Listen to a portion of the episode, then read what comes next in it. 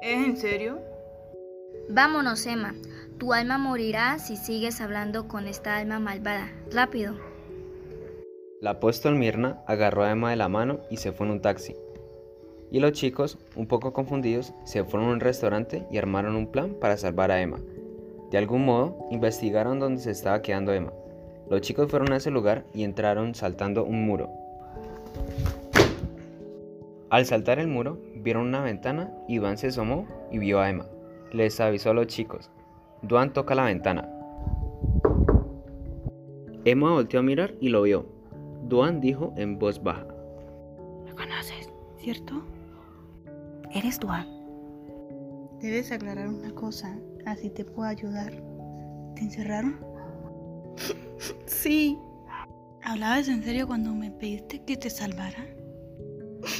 sí. Resiste. Vendré y te salvaré. Entonces los chicos se fueron de ese lugar y Emma se quedó llorando. Después de esto, los chicos volvieron a reunirse, pero esta vez fueron cuatro y armaron un nuevo plan. A la mañana siguiente, los apóstoles fueron a la casa de Emma a buscarla para la oración matutina. Podrás quedarte con tu madre desde hoy. No te preocupes.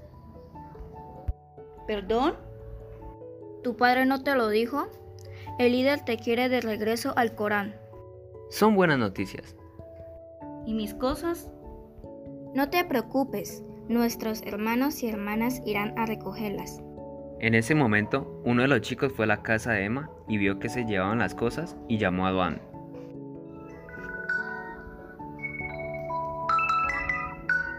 Jin, ¿dónde estás? Esta gente ya sacó sus cosas. ¿Qué? Se están llevando su equipaje.